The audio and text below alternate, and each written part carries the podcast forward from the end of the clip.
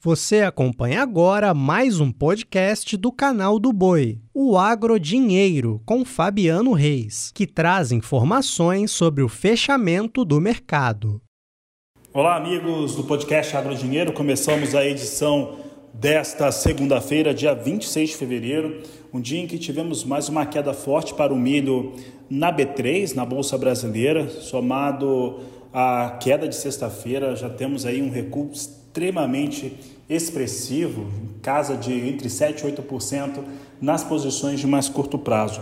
Soja também tem preços extremamente pressionados. Hoje tivemos um mercado estável na Bolsa de Chicago, com a posição de março fechando a 11 dólares 34 cents o bushel. Maio 11,43 mais 4, com alta de 0,15. Julho 11 dólares 53 cents mais 6 o bushel, com alta de 0,22%. E agosto 11 dólares 49 cents mais 4 com estabilidade em viés de queda de viés de alta de 0,02% para números praticamente iguais àqueles do fechamento da sexta-feira. Trazemos agora uma entrevista com o Enio Fernandes, que conversa conosco sobre o mercado da soja e principalmente como que esse mercado tem se comportado em termos de janela. Quando que a gente pode enxergar um momento melhor para a comercialização da soja? Enio, boa tarde, seja bem-vindo. Boa tarde, é sempre bom estar com vocês. E eu acho que é interessante a gente voltar um pouco ao passado, né? A grande maioria das consultorias é, deu sinais do que a gente teria, apesar da queda de safra no Brasil, nós teríamos na América do Sul produzindo um bom volume de soja. Essas projeções se confirmaram, né?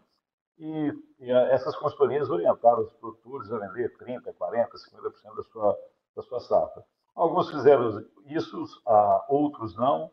Agora, o produtor tem que se adaptar a essa nova realidade. Primeiro ponto que se tem que esquecer é aqueles números referenciais de dois, três anos atrás. Porque esses números, às vezes, atrapalham você a tomada da sua decisão. O mercado caiu muito, caiu 10 semanas consecutivas.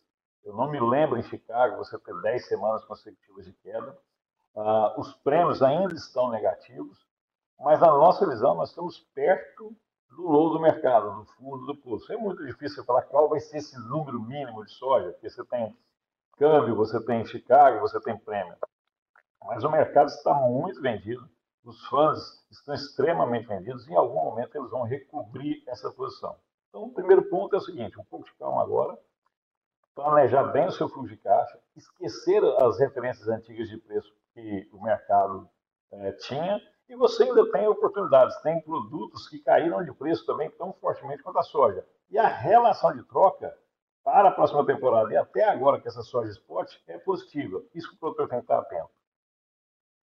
Dentro desse contexto, tem, temos então estratégias possíveis para negociar soja de uma forma melhor, Enio? Temos sim. O primeiro momento é o seguinte, que você tem que tomar a decisão. Eu vou pegar esse dinheiro da minha soja que eu vou comercializar, vou fazer o que com ele? Se você for comprar insumos para a próxima safra, alguns insumos caíram bastante de preço. Quando você pega a média dos últimos 15, 20 anos, a relação de troca ela é favorável. Eu vendo a soja agora e compro esse determinado insumo à vista. E mesmo a soja para o ano que vem, eu trago o preço da soja para o ano que vem e já compro o insumo.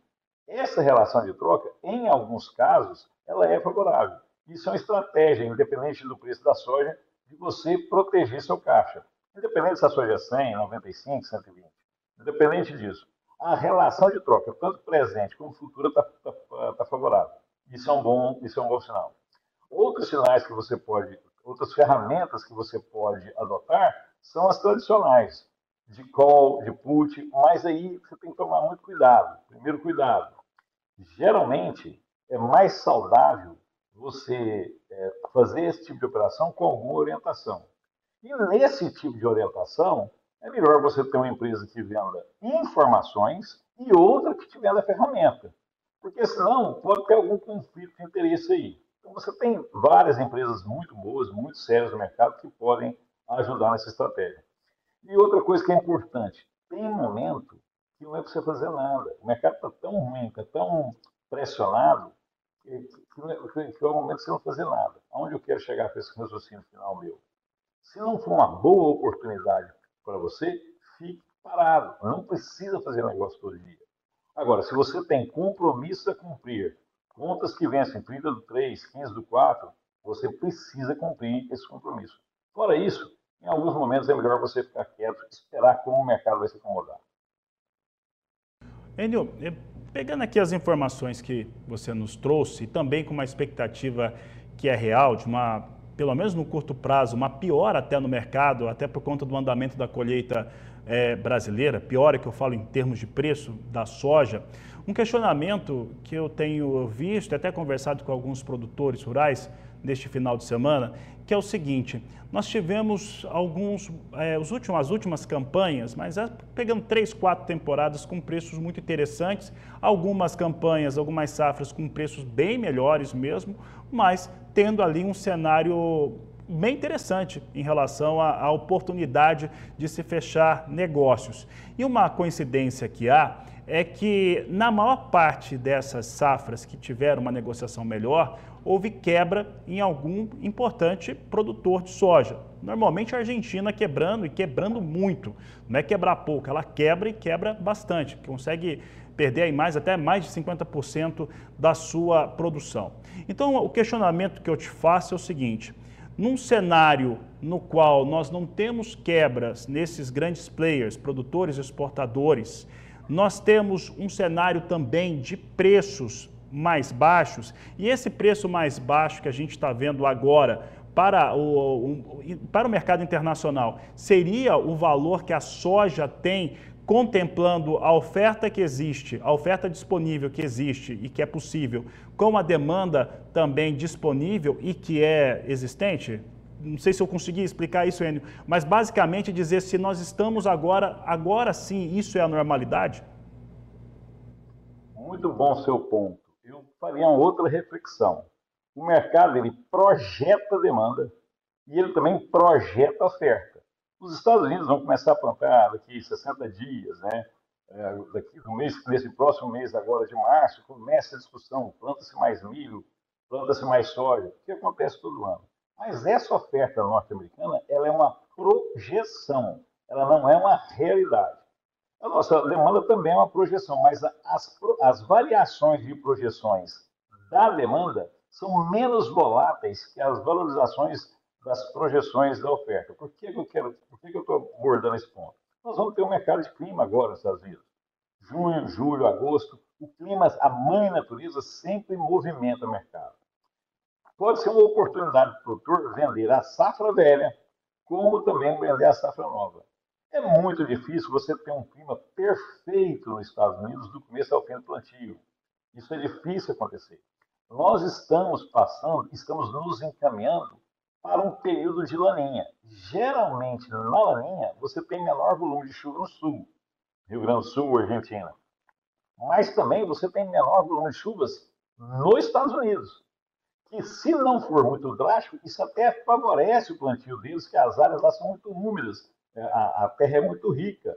Mas caso essa seca, ou essa probabilidade de laninha seja mais intensa, eles podem ter problemas de desenvolvimento da safra. Por que, que eu estou falando isso?